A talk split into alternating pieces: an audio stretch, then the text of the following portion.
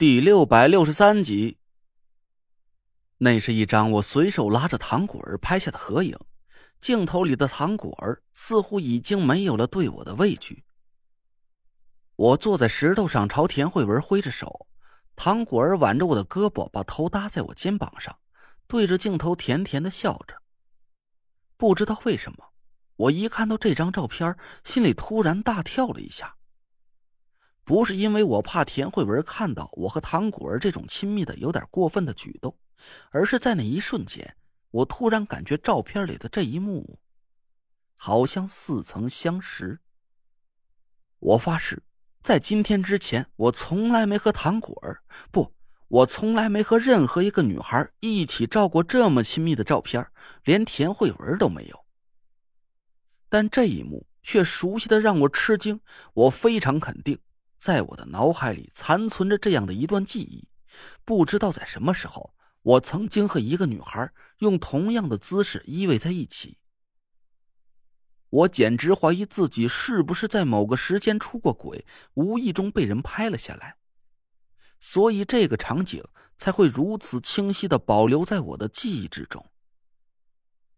但这件事是发生在什么时候？我身边的那个女孩到底是谁？我却记不清了。我很努力的搜寻着脑海里的记忆，那个场景虽然很清晰，但我身边那个女孩的脸却越来变得越模糊。来帅，来帅。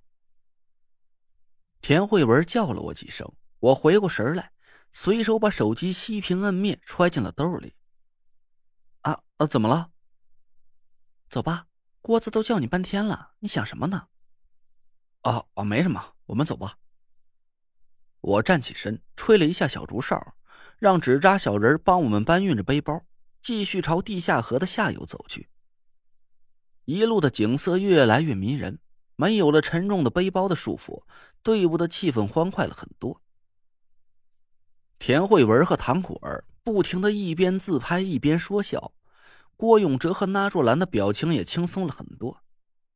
这时候，我们几个人不像是来探索九凶之地的风水师，反倒是一群兴高采烈的游客一样。只有我的心情比较凝重，一路都低着头不怎么说话，脑子里不停的在回忆着刚才那个情景。那段记忆就仿佛是被人硬塞进我的脑子里一样。我敢肯定，在我经历的这二十五年人生中。我从来就没和任何一个女孩有过这么一段甜蜜的过往。我是个很无趣的人，上学的时候一门心思钻研师傅教我的风水术，不光是耽误了学业，还耽误了谈恋爱的大好青春。在来到中州和田慧文完成婚礼之前，我活像是一个大白痴，别说是和哪个女孩交往了，就连话也没和异性多说过几句。但那个奇怪的场景却越发清晰的印刻在我的脑海里。我突然心里一动，看向了蹦跳着、笑个不停的田慧文。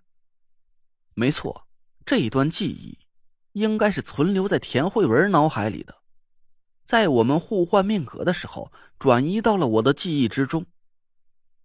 在这段记忆里，我的样貌出现的很清晰，而那个女孩的脸却是模糊的。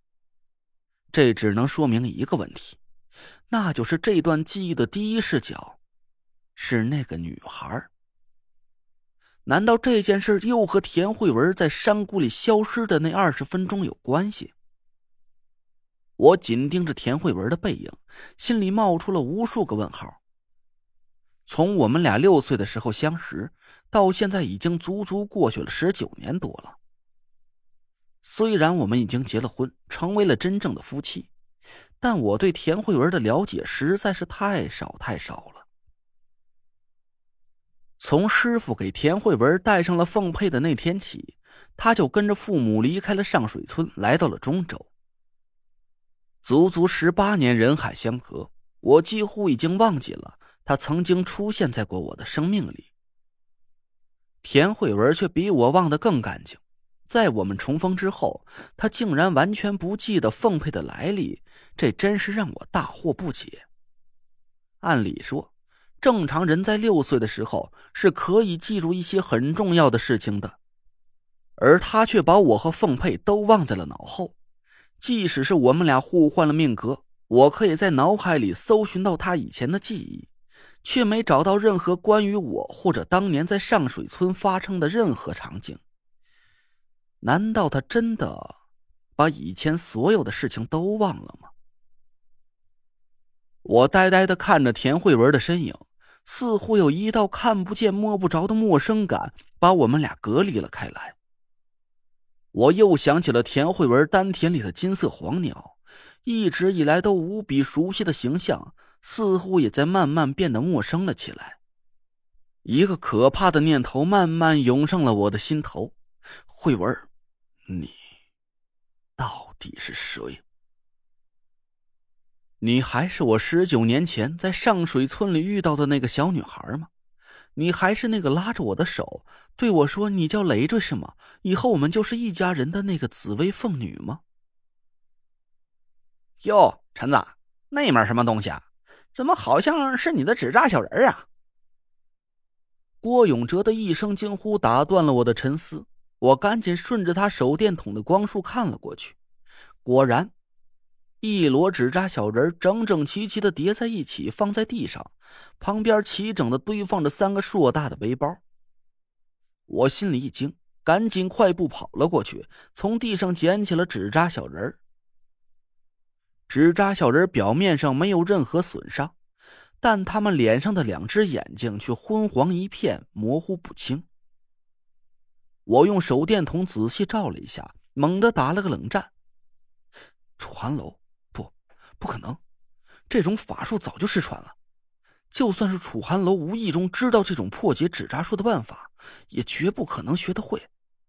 除非是，除非是纸扎小人的眼睛被地黄水涂抹了一层汁液。我猛然一惊，想起了苏梅曾经和我说过的一番话。苏梅说，江南一派的本事，并不是这个世界上最高明的纸扎术。只是因为近百年来纸扎之法几近失传，有一种凌驾于所有纸扎术之上的法门早已消失不见了。那种神奇的法术也属于纸扎术的一个门类，而和普通纸扎术不同的是，它可以随心所欲的控制任何纸扎作品，甚至连认过主的纸扎都可以听从他的指挥。见我的脸色不对，其他人也快步跑了过来，一脸紧张的看着我。我看着手里的九个纸扎小人，喃喃自语着，手不自觉的颤抖了起来。陈子，你怎么了？这是？哎，你说话啊！你别吓哥们儿。郭永哲扳着我的肩膀，使劲摇晃了几下，我脸色惨白，头上的冷汗一个劲儿的冒了出来。能让认过主的纸扎小人背叛自己的主人，乖乖听话，除非是道行高深的大纸扎匠亲手施法的大傀儡术。